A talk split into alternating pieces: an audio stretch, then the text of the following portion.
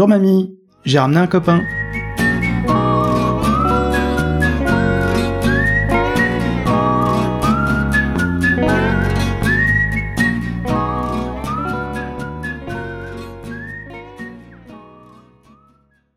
Bonsoir et bienvenue dans la cybersécurité expliquée à ma grand-mère, le podcast pour expliquer la cybersécurité à des gens qui n'y comprennent rien. Alors ce soir, c'est un hors-série, un hors-série euh, consacré à Dora. Il y en aura même deux. Euh, le premier euh, de ce soir est consacré aux aspects de gouvernance et le second sera consacré plutôt à la partie implémentation. et donc pour ce faire, pour couvrir ces deux aspects, ben, j'ai décidé simplement d'inviter des gens qui sont spécialistes de la gouvernance, qui ont lu le texte et, l'ont compris.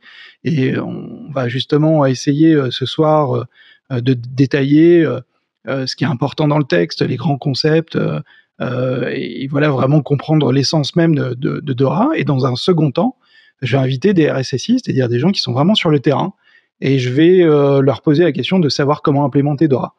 Donc euh, l'idée est d'avoir les deux aspects parce que ben l'un ne va pas sans l'autre évidemment, euh, mais surtout, il faut euh, faut pas trop se détacher du texte, puisque le, but du jeu, c'est évidemment d'implémenter euh, la réglementation. Mais en revanche, ben, sur le terrain, il peut y avoir des contraintes techniques, et, et c'est ça qui va être important. Et pour faire cette première partie, j'ai l'honneur d'accueillir ce soir deux invités. honneur aux dames. Donc, je vais commencer par Hélène Dufour. Hélène, est-ce que tu veux bien te présenter? Oui, tout à fait. Donc, euh, bonjour, Hélène Dufault. Donc, je suis associée du cabinet Métamétris euh, et j'interviens depuis une vingtaine d'années donc sur des missions de conseil, principalement en accompagnement de problématiques de gouvernance des risques et dans le cadre de réglementation prudentielle euh, pour les institutions financières. Donc, depuis quelques années, j'interviens de plus en plus sur des sujets de risque IT SSI. Euh, et euh, je suis certifiée ISO 27001 et ISO 27005. Euh, et je me suis intéressée à DORA depuis à peu près 2021, puisque c'est une réglementation qui a un volet prudentiel dont on pourra parler ensemble. Très bien, mais je te remercie. Et le deuxième intervenant que vous connaissez déjà, puisque c'est un habitué. Donc ma grand-mère lui a fait un petit bol avec son nom dessus pour le petit déjeuner. Marc-Antoine Ledieu. Marc-Antoine, est-ce que tu veux bien te présenter? Oui, bonsoir à toutes et à tous. Euh, Marc-Antoine Ledieu, je suis avocat au barreau de Paris. Euh, je vais fêter mes 30 ans de barreau de Paris d'ailleurs. Et euh, depuis à peu près 2017, je me suis vraiment spécialisé en cybersécurité. Et depuis l'été 2022, je ne fais plus que du Dora et du Nice 2 pour mes clients. À ton, pour, ton plus grand bonheur, évidemment. mon plus grand bonheur et celui de mes clients, je pense, en ce moment. Ouais, J'espère. Alors, il y a une première question que j'ai envie de vous poser, parce que là maintenant, comme tu le disais, finalement, euh, ben Dora, ça fait quand même un petit moment que ça, a démarré. Euh, on est pratiquement après, ben, quasiment une année, hein, euh, presque, à quelques mois près. Euh, et, la première question que j'ai envie de vous poser, ben voilà, dix mois sont écoulés. Euh, selon vous, qu'est-ce qui a, euh, qu'est-ce qui a changé? Quelles sont, quelle est maintenant la vision de Dora? Parce que ben entre euh, donc euh, bah, le, le, sujet a un petit peu évolué quand même, parce que mon texte est sorti, certes, mais euh, il y a pas mal de discussions, de clarifications qui ont été faites, etc. Donc, selon vous, ben, quels sont les, éléments importants qu'on peut retenir sur cette première période? Hélène? Alors, quel est l'état d'avancement de la mise en œuvre de Dora à 10 mois de la publication du texte officiel?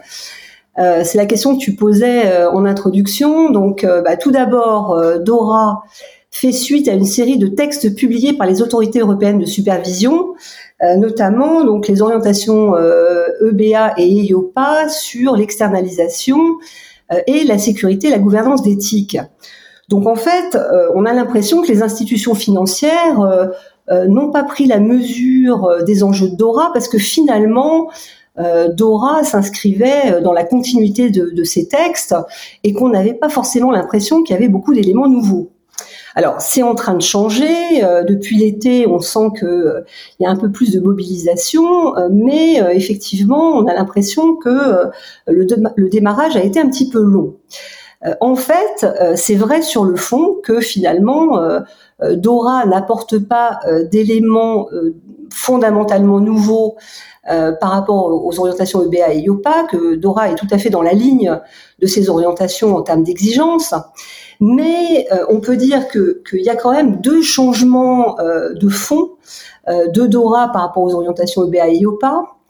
Euh, c'est euh, deux choses. Donc, euh, d'une part, le fait que les orientations EBA et OPA relèvent de la soft law. C'est-à-dire que ce sont des règles d'un pouvoir normatif limité. Leur mise en application se fait en deux temps, donc elle, peut faire l'objet de, de contrôle à CPR. et ensuite, si l'institution qui est contrôlée n'est pas totalement en conformité avec ces orientations, la CPR enverra des recommandations euh, et effectivement, c'est que dans un deuxième temps, que euh, éventuellement une, une, une, institution financière euh, peut être sanctionnée pour, pour non-respect de ses orientations. DORA, au contraire, est un règlement d'application immédiate dans toute l'UE, donc sans transposition, contrairement à une directive. Ça signifie en fait que la mise en conformité par rapport à DORA des institutions financières va devoir être beaucoup plus rigoureuse. Euh, il va falloir euh, donc déjà euh, vérifier l'alignement de, toutes les politiques et les procédures autour de la sécurité et de la résilience opérationnelle numérique.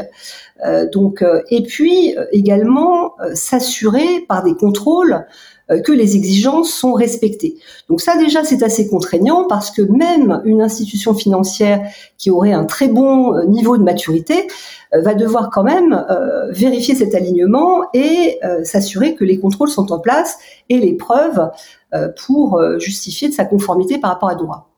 Il y a un deuxième point très important dans l'implémentation de Dora, c'est que Dora fait l'objet d'une série de RTS donc les RTS, euh, ce sont des normes techniques d'implémentation, euh, des normes techniques réglementaires de niveau 2 qui vont décrire de manière détaillée comment implémenter les exigences de Dora, euh, si bien qu'effectivement bah, la marge d'interprétation des textes est réduite. et donc, on a d'ores et déjà quatre RTS qui sont sortis en mode draft au mois de juin, donc juin 2023. Euh, on en a quatre nouvelles euh, qui vont sortir euh, en décembre. Donc les quatre premières, il y en a une qui portait sur le cadre de gestion des risques liés une autre sur la classification des incidents, euh, il y en a une troisième sur la politique d'utilisation des services de TIC qui soutiennent donc des fonctions critiques ou importantes. Euh, ça, ce sera euh, une politique qui sera certainement une annexe de la politique d'externalisation des institutions financières dans le cadre des réglementations prudentielles. Et enfin, donc on a une dernière RTS qui porte sur le registre des accords contractuels. Alors, Rien que euh, le registre des accords contractuels en tant que tel, euh, décrit dans cette ERTS, ça va être un très très gros travail de formalisation puisque euh, il intègre 14 tables au niveau solo et au niveau consolidé. il intègre également des éléments d'appréciation des risques, aussi bien sur les fonctions. Hein, on sait qu'il va falloir déterminer les fonctions de l'entreprise euh, dites critiques ou importantes. Euh, des informations également donc dans ce registre euh, sur les services de TIC, donc les services liés aux technologies de l'information et de la communication. et puis un troisième aspect, donc c'est, ce sont des informations sur les prestataires, donc avec les risques associés à ces prestataires, notamment le risque de concentration, euh, mais aussi euh, le risque de dépendance et donc euh, lié au fait qu'on doit activer une stratégie de réversibilité et des éléments également sur la réversibilité. Donc on voit que Dora met finalement l'appréciation des risques au centre de la mise en conformité, notamment au nom d'un principe qui est le principe de proportionnalité, et qui donc va devenir très important euh, d'évaluer les risques d'une manière euh, extrêmement professionnelle. Euh, c'est un sentiment que je, partage un petit peu de, mon point de vue. Alors, je suis pas du, côté gouvernance évidemment, mais plutôt du côté entre guillemets terrain.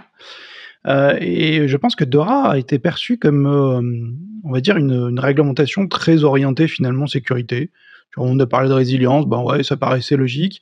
Donc du coup, pour toutes les entreprises qui avaient déjà un framework de sécurité mis en œuvre, déjà des contrôles, etc., ils se sont dit, ben, rien ne vaut sous le soleil. Mais finalement, quand on y regarde de plus près, ben, effectivement, la résilience euh, fait partie de Dora, c'est assez, euh, clair, euh, net et précis. En revanche, il y a plein de sujets annexes euh, qui sont pas du tout liés à la cybersécurité, mais par exemple à la relation contractuelle avec les tiers, à la gestion des risques, comment on implémente de la résilience, comment on le monitore, etc. Euh, et tout ça, c'est finalement des choses euh, qui sont vraiment liées à Dora et qui sont passées un petit peu à la trappe ou inaperçues au début, et sur lesquelles on commence à comprendre euh, vraiment qu'il y a un enjeu assez important. Et le premier sur lequel j'ai envie qu'on, bah, d'avoir un petit peu votre éclairage, votre vision des choses, c'est justement sur l'impact de la, de la relation contractuelle. c'est-à-dire comment va se passer la relation contractuelle dans le contexte de Dora. qu'est-ce qu'on peut faire, qu'est-ce qu'on peut mettre en œuvre euh, pour essayer de gérer euh, ces aspects. Euh, on parle d'avenant de contrat, par exemple, mais est-ce que c'est suffisant ou pas?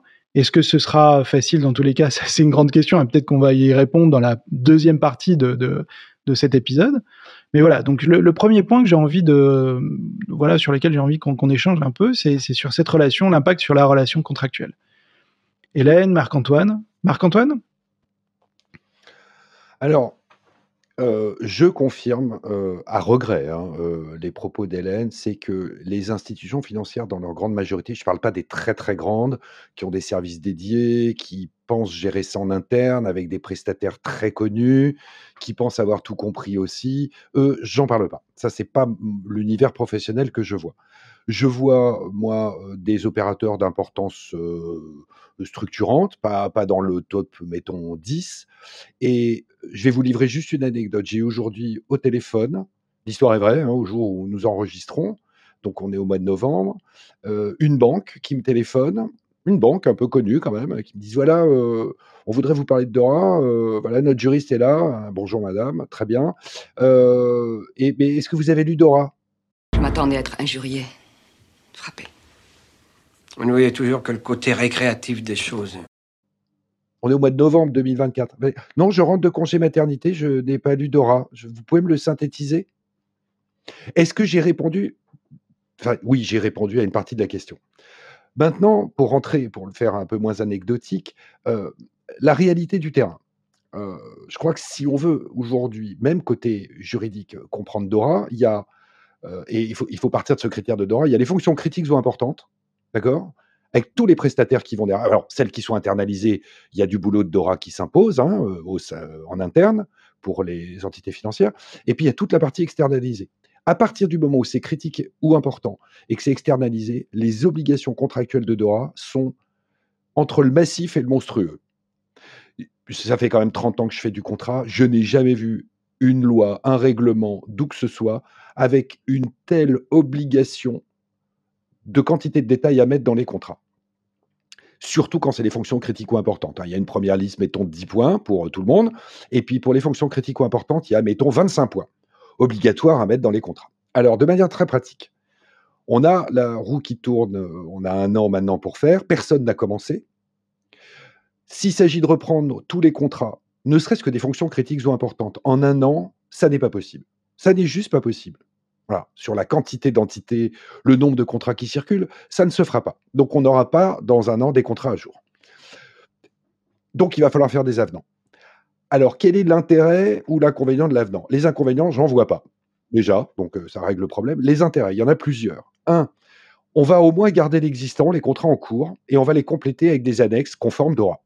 Ça, c'est la première chose.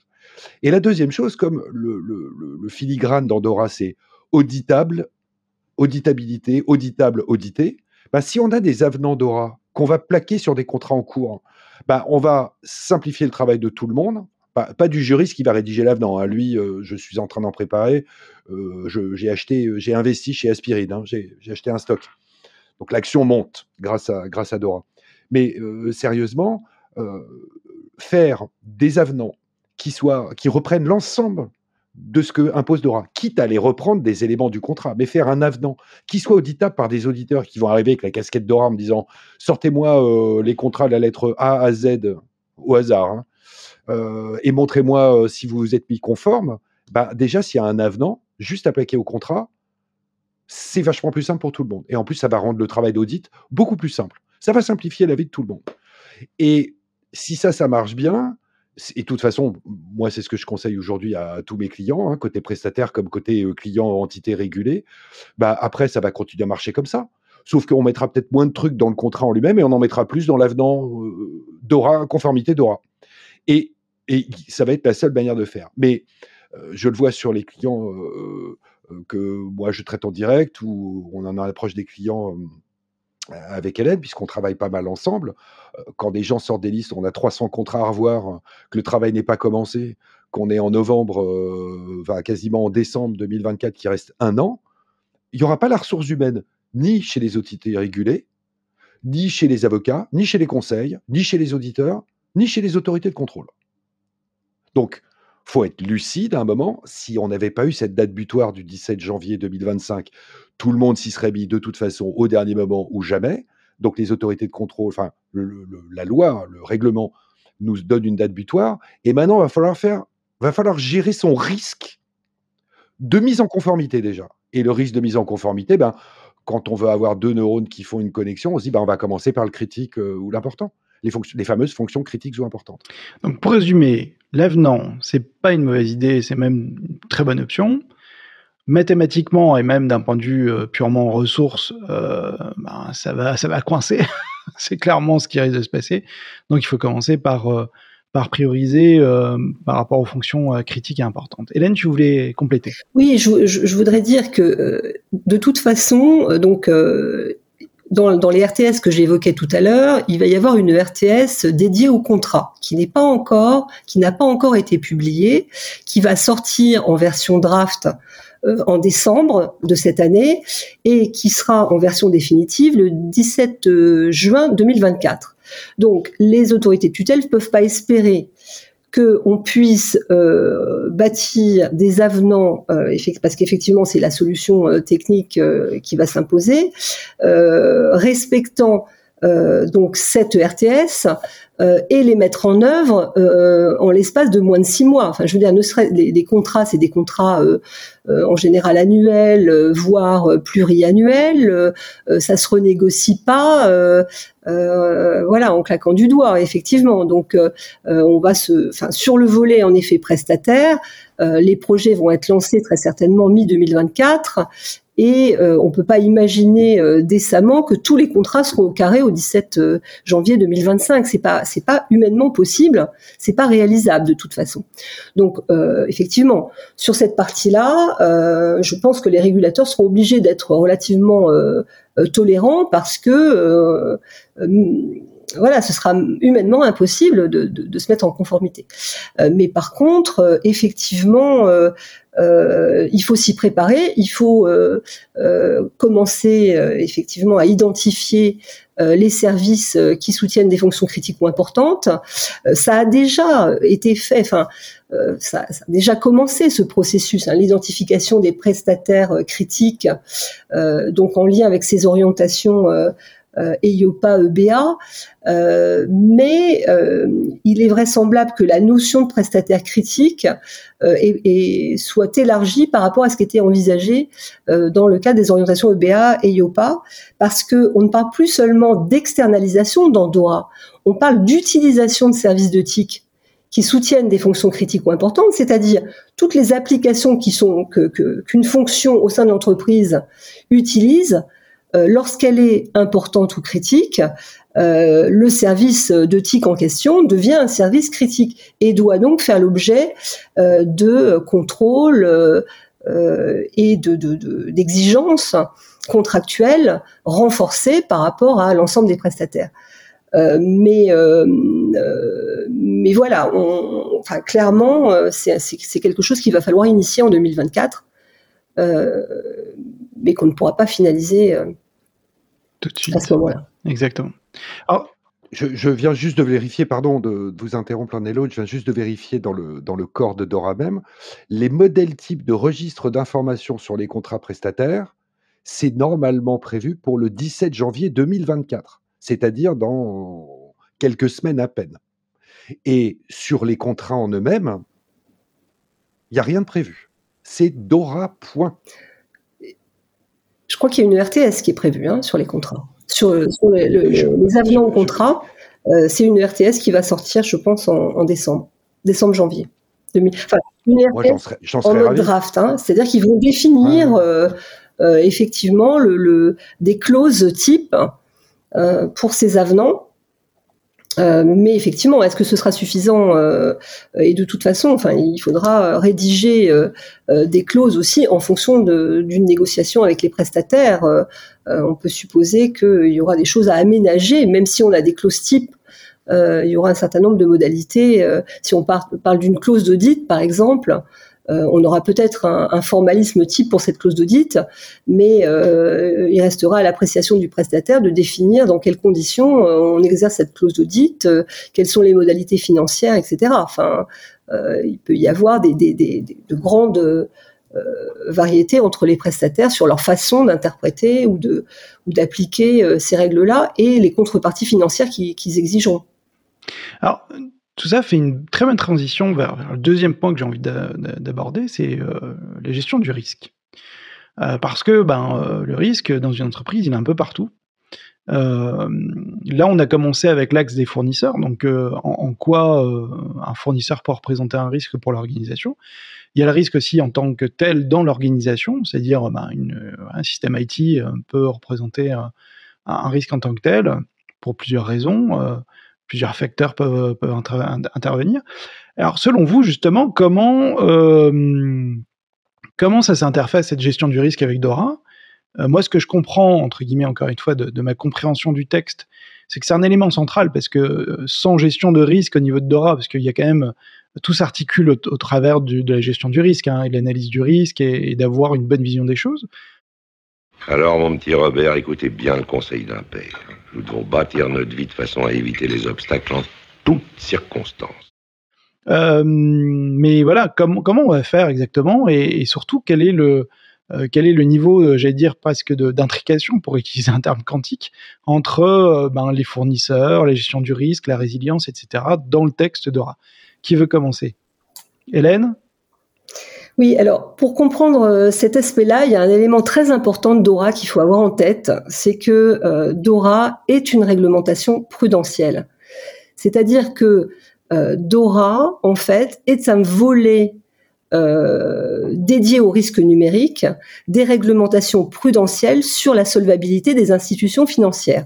Et j'en veux pour, preuve le fait que Dora est associé à une directive, euh, bon, je vais donner le, chiffre, euh, donc l'UE 2022-2556, qui amende les directives sur la solvabilité des institutions financières, à savoir notamment Solvabilité 2 et CRD 4. donc ça c'est un élément très important parce que on va retrouver dans Dora des notions qui sont issues euh, des risques financiers, assurantiels et de crédit, euh, qui sont ces notions d'appétence au risque. Enfin, ça paraît aberrant pour un praticien, je pense, de la sécurité, de se dire j'ai de l'appétence pour euh, un risque cyber. Mais en fait, c'est une notion qui, qui en fait vient des risques de marché, qui est de dire est-ce que je veux prendre un risque plus important parce que le, ce risque-là doit m'apporter du rendement. Là, en l'occurrence, euh, cette notion d'appétence au risque, elle, vient de, se dire euh, je suis prêt. Enfin, quel est le niveau de risque euh, que je suis prêt à supporter, sachant que si je réduis mon acceptation du risque, je dois augmenter mon investissement dans la maîtrise du risque. Si je suis par exemple une centrale nucléaire, j'ai une appétence nulle au risque, mais ça veut dire que j'investis des sommes phénoménales dans le risque zéro. Le risque zéro, ça a un coût très important. Donc, pour répondre à la question de la, gestion du risque, il faut déjà comprendre cet aspect-là. C'est on est face à une réglementation, enfin, un volet numérique d'une réglementation prudentielle, et donc le, principe, euh, enfin l'appréciation des risques, c'est la base de la mise en œuvre de tout le dispositif de gestion des risques. Ça veut dire que euh, on va, euh, au travers de l'appréciation des risques, être capable de mettre en œuvre le principe de proportionnalité, c'est-à-dire de mettre en place des mesures de maîtrise du risque qui dépendent du risque que l'on prend. Donc euh, c'est ça le, cœur de Dora. Donc c'est une, réglementation qui est, calée sur ces, euh, sur ces réglementations prudentielles. Donc ça veut dire qu'on est sur une organisation aussi avec trois lignes de défense. Euh, la première ligne de défense qui est les métiers, la DSI, qui donc sont les propriétaires du, risque. La deuxième ligne de défense qui est incarnée par une fonction gestion des risques numériques. C'est donc une fonction qui intègre la sécurité, la continuité d'activité informatique euh, et les risques IT et qui fait des contrôles, euh, qui assure le contrôle de second niveau. Et puis une troisième ligne de défense qui est euh, incarnée par l'audit. mais donc, la base de Dora, en effet, c'est de mettre en place une appréciation des risques comme base du processus de décision dans la maîtrise du risque. D'accord. Alors ça, je pense que c'est un, sujet que je vais pouvoir détailler dans la deuxième partie de, de cet épisode. Euh, parce que j'ai quand même l'impression que quelque part, le métier de RSSI est en train de d'évoluer. Euh, qu'on va plus devenir, euh, alors peut-être, c'est une hypothèse évidemment, hein, mais aujourd'hui un RSSI, il fait beaucoup de choses, il fait du contrôle, mais il va aussi faire de la réponse aux incidents s'il y a besoin, il va coordonner des actions de pentest, il va aussi discuter avec le, le, le, le, SI pour aller valider telle ou telle architecture. Enfin, aujourd'hui c'est un métier hyper vaste et j'ai l'impression que Dora va influencer finalement le, futur et l'avenir des RSSI. Euh, qui, ça va peut-être se splitter finalement. On aura peut-être un rôle purement de contrôle finalement et d'organisation du risque euh, et de, de, sa compensation évidemment. Et puis d'un autre côté, des choses beaucoup plus opérationnelles qui sont plutôt liées à des choses peut-être un peu plus techniques et, moins organisationnelles. Discrétion. Messieurs, je vous serais reconnaissant de faire vite. Depuis 24 heures, je vis comme un naufragé. Vous me bloquez sur le premier appareil la bourse de Londres et de Zurich, sur le second celle de New York et de Melbourne. Pour la ligne directe, un appareil ici, un dans la chambre, un dans la salle de bain et un sur la terrasse, bien entendu. Ah, Arsène, vous serez gentil de faire monter des rafraîchissements pour ces messieurs. Vaste question, on verra bien ce que ça va donner. En tout cas, ce, que, ce qui est intéressant, c'est que tu as expliqué que la gestion du risque était quelque chose d'assez euh, fondamental. Euh, que l'appétence au risque était euh, quelque chose qu'il fallait prendre en compte parce qu'évidemment le risque zéro ça nécessite qu'on ait un budget infini. A priori, j'ai quand même peu d'organisations qui ont suffisamment de budget pour, pour gérer ce genre de choses. Il y a un autre élément aussi que tu as pas cité, qui, qui, moi me semble être, enfin, être assez quand même important, c'est que dans la réglementation, il y a l'obligation pour le, le, management ou le top management d'être parfaitement conscient et informé de, de, ce que représente tout ça. Ce qui, à mon avis, dans certains cas, est pas tout à fait euh, facile à transmettre, puisque bon, euh, chacun a son métier quand même. Hein, je veux dire, voilà, donc euh, je suis pas persuadé que, que quelqu'un qui, qui, gère des aspects purement financiers, si on parle de sociétés plutôt des banques ou, des assurances, ait une appétence à, vouloir discuter de cybersécurité et comprendre les risques IT aussi, c'est pas forcément quelque chose de, facile à mettre en avant. Euh, je sais pas si Marc-Antoine, tu veux rajouter quelque chose par rapport à ce qui vient d'être dit? Euh, bah, moi, ce que je vois effectivement aujourd'hui, c'est euh, pas le refus, hein, mais euh, une forme de résistance très claire du, top management dont tu parles, à venir subir un avocat, un RSSI, un consultant qui va leur expliquer la vie sur le risque IT c'est un truc qui est très difficile à faire passer. Parce qu'effectivement, euh, je, je, vais prendre mon cas où j'ai à peu près compris quand même ce qui se passait dans Dora. Euh, arriver euh, devant un président et les membres d'un conseil d'administration ou d'un COMEX d'une entité financière qui sont quand même des gens qui ont fait une carrière dans un métier qui n'est pas le bien. Hein, je ne suis pas, moi, je suis pas banque, assurance. Et leur expliquer qu'il y a un gros risque IT, euh, c'est pas évident. leur faire comprendre qu'en fait, sans l'IT, bah, ils travaillent plus ça, ils comprennent très bien. Hein. Ça, ça, ça, passe bien. Et que le risque, bah, le risque, il est partout. Et c'est quelque chose d'assez difficile à faire passer. Ça, je confirme tout à fait. Mais c'est vrai que dans Dora, il y a cette, cette notion d'engagement du conseil d'administration et des dirigeants en faveur de la maîtrise du risque au travers d'une part de, du fait qu'ils doivent être impliqués dans la revue des risques, mais aussi qu'ils sont censés fournir l'allocation de moyens nécessaires, c'est-à-dire euh, euh faire de la sécurité. On sait bien que euh, ça nécessite euh, des investissements.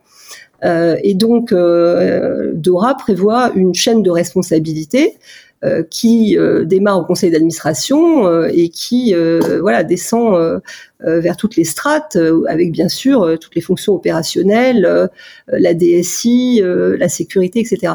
Mais pour revenir à ce que tu disais sur les, le rôle du RSSI, c'est vrai qu'aujourd'hui se pose la question de son positionnement et de son rôle entre, avec un choix sans doute à faire, entre euh, être un responsable de la sécurité opérationnelle, euh, quelqu'un qui va intervenir euh, sur des tests de, de des pen tests, etc., ou qui va intervenir sur des sujets très techniques, et un rôle de contrôle de second niveau où on va avoir cette, cette fonction qui est censée vérifier que les risques sont sous contrôle, mais dans une logique de second niveau, un peu à l'instar du contrôle interne pour les risques financiers, par exemple, euh, ou les risques euh, opérationnels.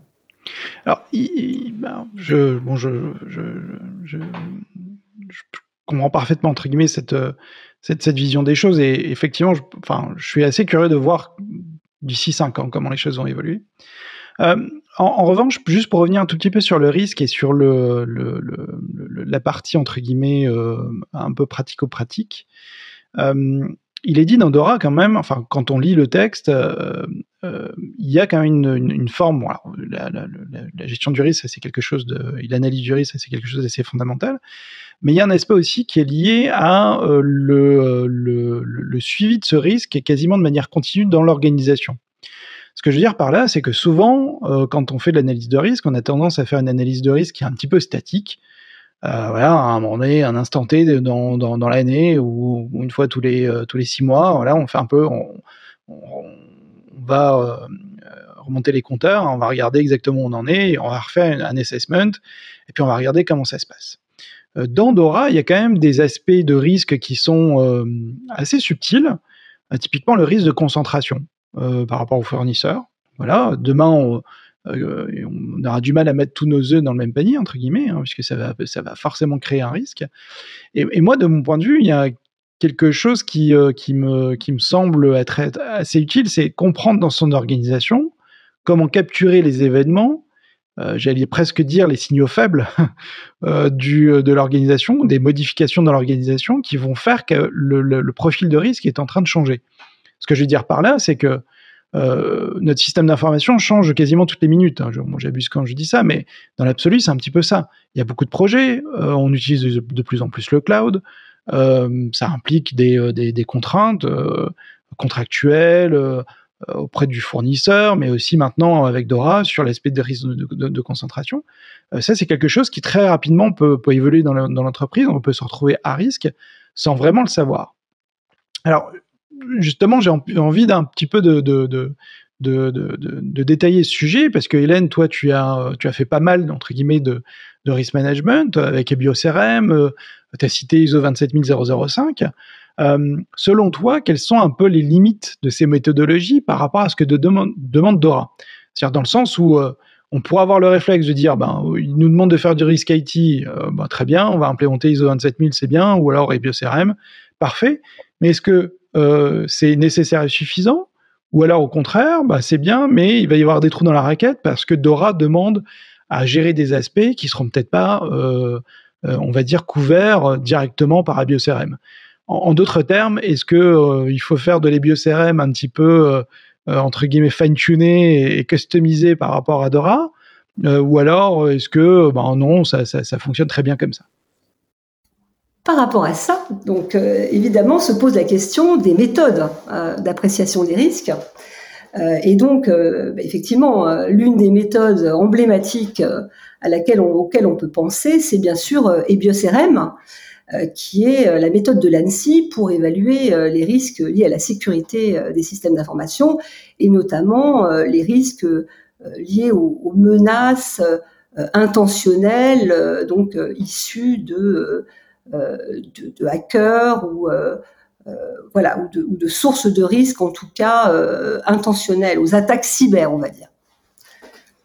Alors, quels sont les, points forts et les points faibles de, cette méthode? Alors, on va dire, il y a surtout des points forts et peut-être euh, des éléments complémentaires à apporter pour la rendre peut-être universelle. Donc déjà, cette méthode, elle se, concentre sur les, risques finalement d'origine malveillante. et donc, c'est vrai que dans le cas de Dora, les risques vont couvrir aussi bien les risques intentionnels que les risques non intentionnels. Et donc, euh, ça peut être intéressant d'examiner finalement dans quelle mesure on peut appliquer euh, euh EBioCRM à un cadre un peu plus large que simplement les risques intentionnels.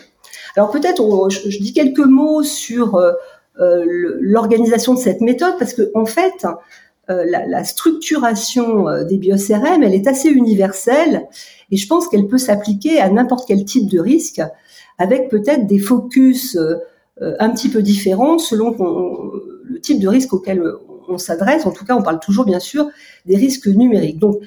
Les BioCRM euh, s'implémentent sur cinq ateliers. Donc, euh, dans un premier atelier, on définit le périmètre métier étudié, donc euh, et les services numériques associés. Et puis, on va qualifier le socle de sécurité, c'est-à-dire les mesures en place pour maîtriser les risques. Alors là, sur ce premier atelier, je pense que euh, la vision euh, du socle de sécurité qui est finalement l'objet euh, qu'on cherche à étudier, c'est-à-dire on, cherche à définir quand on fait une évaluation de risque si ce socle de sécurité est suffisant pour couvrir le risque ou si on doit effectivement le renforcer. Je pense que il y a sans doute des éléments complémentaires à apporter sur l'évaluation de ce socle de risque, avec ce socle pardon de sécurité, avec des analyses de maturité qui permettent d'avoir une vision assez fine euh, de euh, la, justement de la maturité de, ce socle euh, mise en regard par rapport au risque. Dans le deuxième atelier, donc là, on est bien sur des risques intentionnels, on définit les sources de risque et leurs objectifs visés, que ce soit des sources de type hacker avec un objectif euh, de gains euh, financiers, euh, activistes, avec des objectifs idéologiques, ça peut être des concurrents, ça peut même être des internes. Donc là, effectivement, on, identifie la menace intentionnelle euh, qui va être utile, en effet, si on utilise, si on évalue des risques euh, intentionnels. Dans le troisième atelier, donc, on va définir les risques liés à l'écosystème euh, et euh, ce qu'on appelle, ce que l'ANSI appelle les scénarios stratégiques.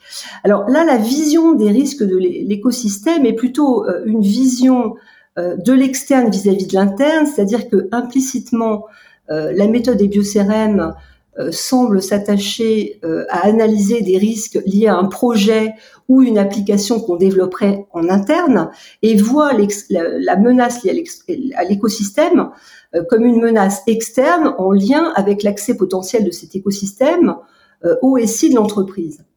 Euh, dans le cadre de Dora, la vision de l'écosystème peut être beaucoup plus large puisque on va chercher à analyser des risques liés à des prestataires qui eux-mêmes vont être fournisseurs de la solution de, de TIC étudiée.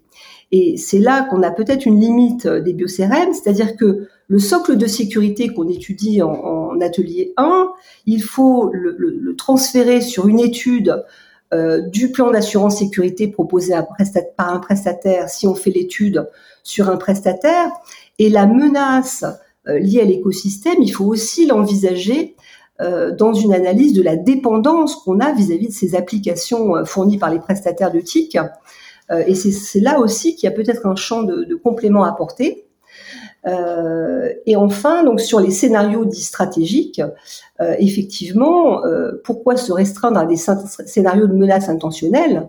On peut très bien imaginer des scénarios de défaillance de prestataires externes.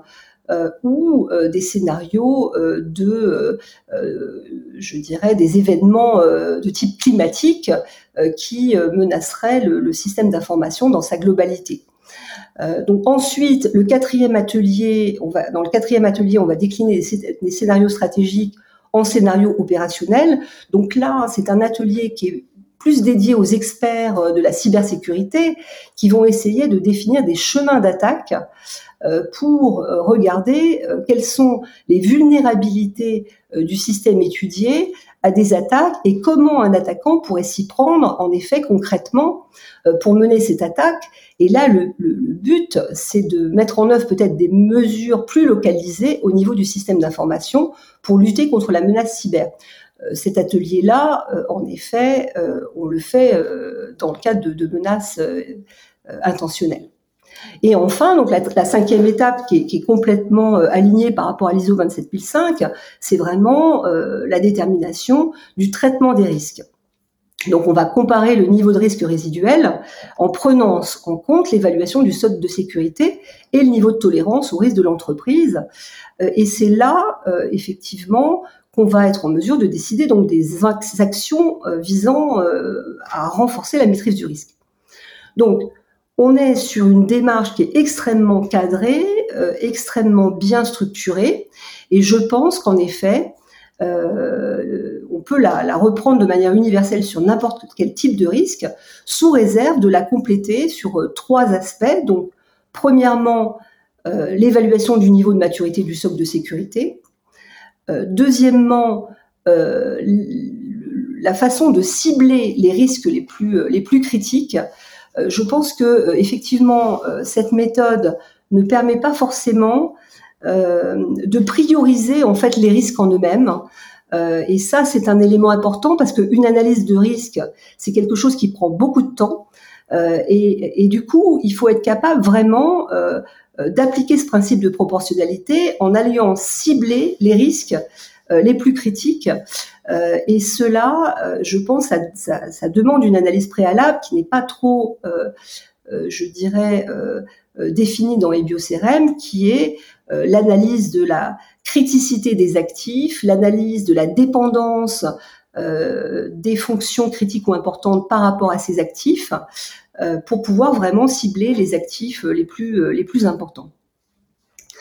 Euh, et enfin, euh, il manque euh, une évaluation d'impact métier, c'est-à-dire que quand on regarde un scénario stratégique, on a envie de visualiser ces impacts transversaux à l'échelle des processus, y compris des processus métiers.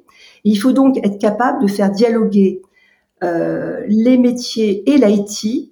L'IT, en effet, pour caractériser la menace et la maîtrise du risque au travers du socle de sécurité, et les métiers pour déterminer les conséquences des événements redoutés euh, d'une manière structurée avec effectivement euh, euh, une méthode d'analyse d'impact qui est d'ailleurs proposée dans qui va qui va être proposée dans les RTS dédiés à l'étude d'impact des incidents d'Andorra. Donc voilà, je, je, pour, pour, conclure un peu sur, sur cette réflexion, je dirais que EbioCRM c'est un excellent outil euh, que je recommande chaleureusement.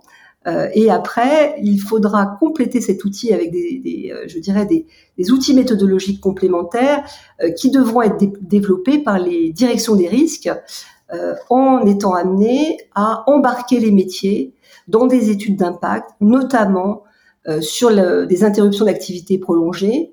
On sait qu'un ransomware, par exemple, peut aboutir à plusieurs semaines d'arrêt d'activité. Euh, et il y a une, une euh, un vrai bénéfice pour une entreprise à réfléchir sur quel est le coût d'une semaine d'arrêt d'activité, voire de quatre semaines d'arrêt d'activité euh, dans les différents métiers, pour être capable justement d'affiner la priorisation des stratégies de reprise et de restauration des applications. Alors oui, alors ce que tu dis est très vrai parce que, in fine, euh, c'est un problème de moyens. C'est-à-dire que, encore une fois, hein, si on a des moyens infinis, ben, on est capable de faire beaucoup de choses, mais malheureusement, c'est pas le cas. Et il faut prendre à un moment donné une décision, un équilibre, enfin, un arbitrage entre euh, risque versus euh, mitigation possible et la compensation des risques. Effectivement. Mais ça, c'est vraiment la logique des marchés financiers. Hein. Enfin, cette approche du, cette, cette philosophie du risque, c'est une philosophie qui est issue des marchés financiers on a, euh, on, doit investir des moyens pour réduire le risque. On a une rentabilité, alors effectivement issue du risque dans les marchés, dans les marchés financiers, ce qui n'est pas le cas euh, pour les risques de sécurité, mais c'est une philosophie qui dit rendement risque combien ça, comment, qu'est-ce que me rapporte l'investissement dans la maîtrise des risques? Comment est-ce que je peux le matérialiser par des chiffres en fait? Et ça, on peut le faire. Enfin, c'est, les méthodes sont rares pour faire ça, mais c'est faisable. C'est généralement pour, pour, expliquer à des financiers ce que c'est que, que, Dora, je leur dis souvent euh, euh, les accords de Bâle euh, sont à la finance ce que est Dora à la cybersécurité finalement. Donc d'une certaine manière, ça permet un peu de, représenter ce que ce que ce que c'est. Alors, on, a couvert deux points vraiment importants euh, au niveau de Dora. Là, j'ai envie d'aller vers, euh, vers le troisième point, le, R de Dora, la résilience, parce que c'est un des points capitaux. Euh, alors moi, pour plaisanter, je leur dis toujours un peu la même chose, c'est que vous avez vu les, concours de BAF à la télé, ben c'est la même chose. C'est si on s'en prend une grosse, est-ce qu'on est vraiment capable de rester debout? C'est un peu ça l'idée. Mais ça reste quand même un, concept, euh, entre guillemets, euh, euh, un petit peu particulier, parce que je pense que pendant des années, la, la, politique ou la vision de la cybersécurité, c'était surtout se protéger. Hein. On, a construit des, murs bien épais, avec beaucoup de systèmes de, surveillance, etc. Mais penser la résilience, c'est différent. Puisque penser la, résilience, ça déjà... Le, le, principe de base, c'est déjà de comprendre que ça sert à rien de, penser qu'on est invulnérable. On est vulnérable et donc déjà le savoir, c'est déjà une bonne chose. Mais il faut se préparer au pire euh, pour pouvoir être résilient. Euh, selon vous, dans Dora, euh, qu'est-ce qui est euh, important dans le texte euh, sur, la, sur, le, sur, la résilience? Donc tu parlais tout à l'heure, très justement, donc quel est l'impact par exemple d'un ransomware? Euh, moi, je dis toujours qu'en cas de ransomware, euh, ben, c'est papier-crayon. Hein. C'est ça le, résultat de tout ça, c'est on va devoir bosser avec un papier et un crayon. Est-ce qu'on est capable de le faire ou pas? Euh, Alors justement, dans, le texte d'Ora, la résilience, ça se traduit par quoi Quelles vont être les implications pour, les organisations? Marc-Antoine, Hélène? Moi, moi, je prends volontiers la, parole en premier là-dessus. La, définition même d'Andorra de la résilience opérationnelle numérique. Bon, numérique, on s'en passe, on a bien compris, ça ne, traite que de ça, donc on va, laisser tomber ça. La résilience opérationnelle, ça veut dire garantir, garantir à l'état de l'art le bon fonctionnement des réseaux et des systèmes d'information qui sous-tendent les fonctions de l'entreprise concernée, ok, et la qualité de ces données. Ça veut dire que on va considérer que, et c'est assez juste d'ailleurs conceptuellement, les réseaux, les systèmes d'information ne sont que des outils au service de l'activité. Par contre, la cible, c'est la data. Et l'exemple simple, j'ouvre mon, mon, compte bancaire en ligne il y a 10 000, ok, très bien. 15 secondes après, il n'y a plus que 10 tout court. Il peut y avoir un, juste un problème avec la data. La data, elle a été brouillée, endommagée, on le tourne comme on veut.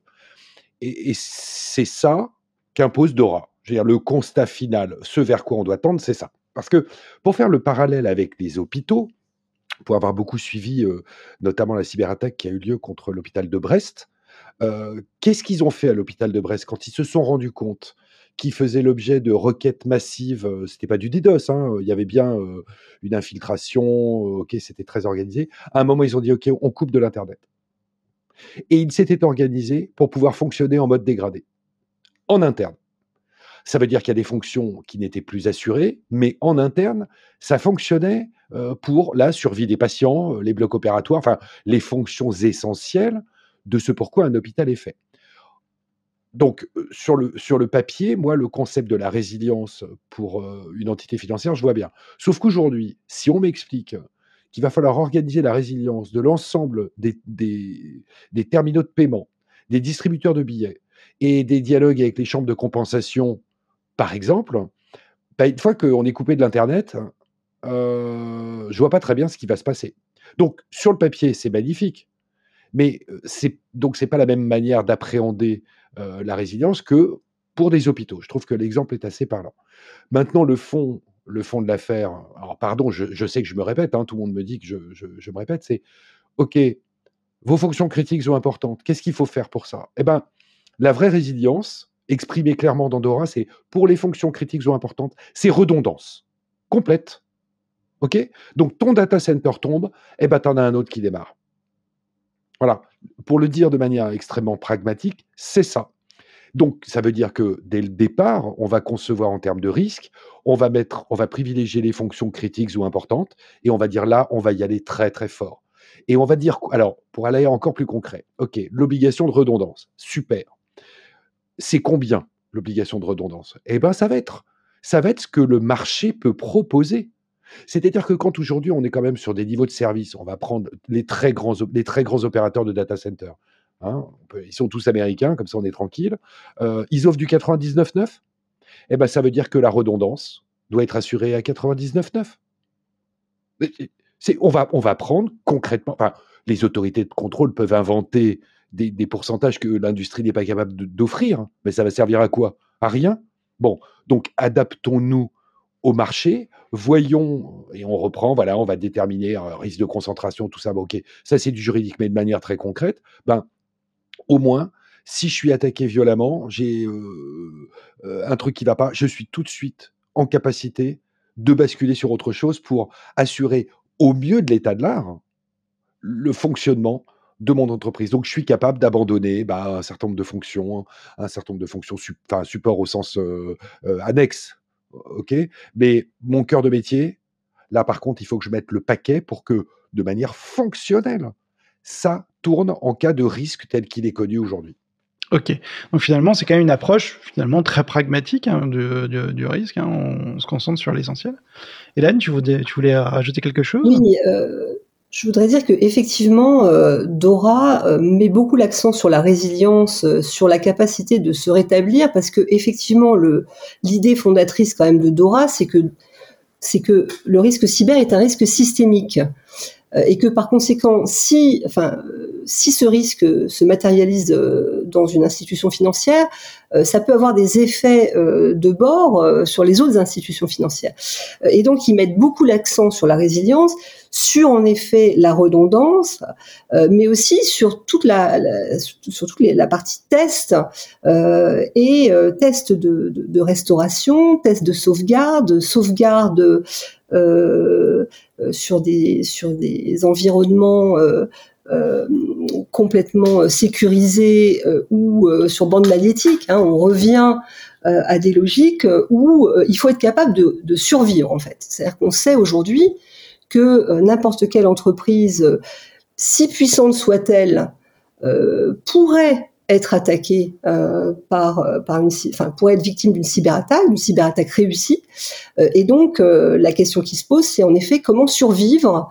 et donc Dora met énormément l'accent sur sur la résilience, sur la documentation des dispositifs de de continuité d'activité informatique, y compris à l'épreuve des crises cyber. Donc ça veut dire aussi, encore une fois, être capable de se rétablir.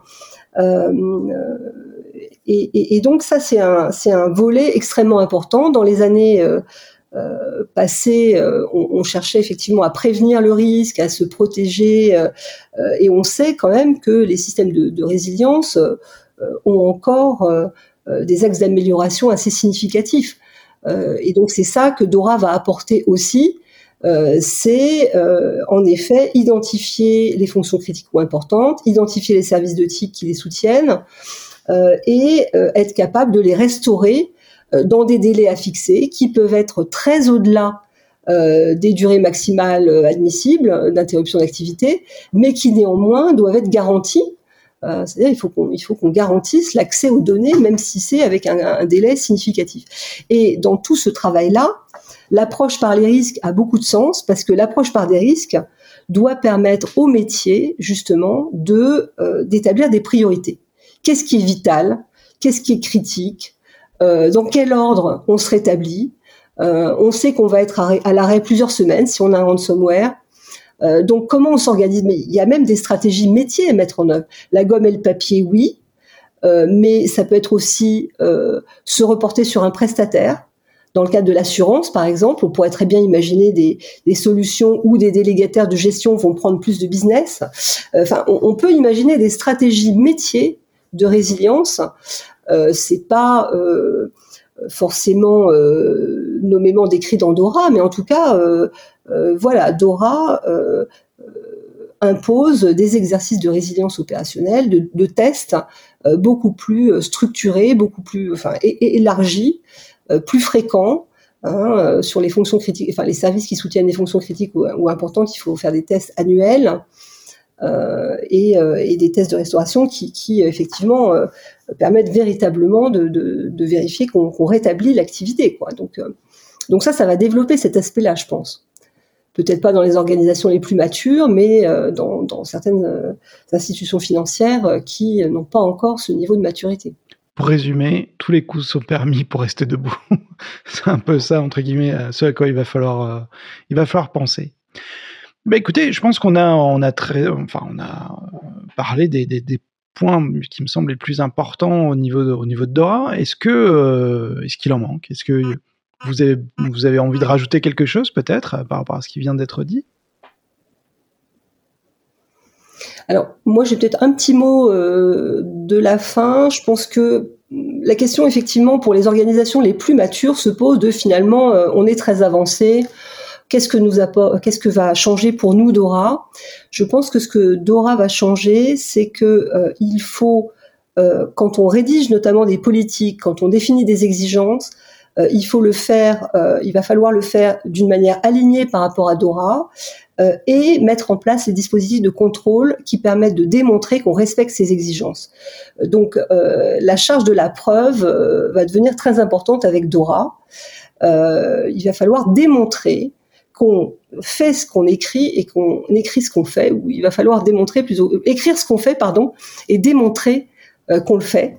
Euh, ça, c'est très important, y compris pour des organisations matures. Moi, j'ai vu des politiques de sécurité euh, où on définit plutôt des bonnes pratiques en disant, ben, voilà, c'est une cible à atteindre.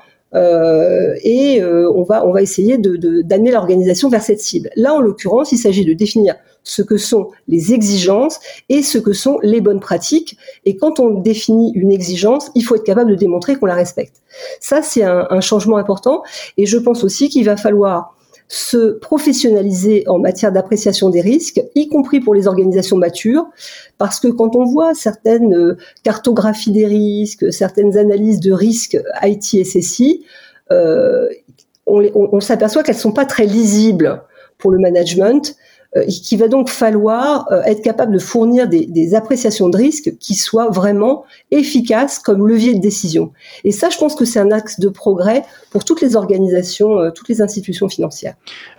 C'est marrant parce que tu, viens de terminer par le point qui sera certainement le point de départ pour la deuxième partie de, ce podcast de cet épisode parce que ben il me semble un des éléments fondamentaux pour, les, pour un RSSI hein, qui doit implémenter Dora, c'est justement comment euh, factualiser ses contrôles, comment collecter les évidences, comment s'assurer qu'effectivement toute la stratégie a bien été mise en œuvre et tourne correctement. Euh, et quand, quand, je parlais tout à l'heure de l'évolution finalement du, du, euh, du, poste ou de la, de fonction des RSSI dans le futur, j'ai l'impression que on va devenir de plus en plus finalement des espèces d'auditeurs contrôleurs du, de, de l'IT euh, et c'est peut-être ça finalement le futur de, de, ce type de poste. En tout cas, je vous remercie. Euh, vraiment, euh, j'ai vraiment apprécié cet épisode, discuter avec vous, échanger. je pense que vous allez inspirer bon nombre des auditeurs, en tout cas je l'espère, c'est fait pour ça. je tenais juste à rappeler que vous organisez un webinaire le, le, 14 décembre. Donc je mettrai évidemment le, lien en commentaire de, ce podcast hein, pour ceux qui sont intéressés. En tout cas, je vous invite. Hein, à profiter de cet événement pour euh, avoir un petit peu plus encore d'informations sur, sur Dora. Euh, et, voilà, encore, encore un très très grand merci. Ma grand-mère vous remercie aussi. Euh, elle, elle, commence à devenir sacrément balèze en cybersécurité, ma grand-mère. C'est les commentaires qu'on voit passer beaucoup sur les réseaux. Tu as une grand-mère de Exactement, hein. exactement. Mais les, je, je, je l'entraîne aussi, c'est pour ça. Voilà, encore un très grand merci. Et comme je le dis très souvent, pour certains, la cybersécurité est un enjeu d'une mort. C'est bien plus sérieux que ça.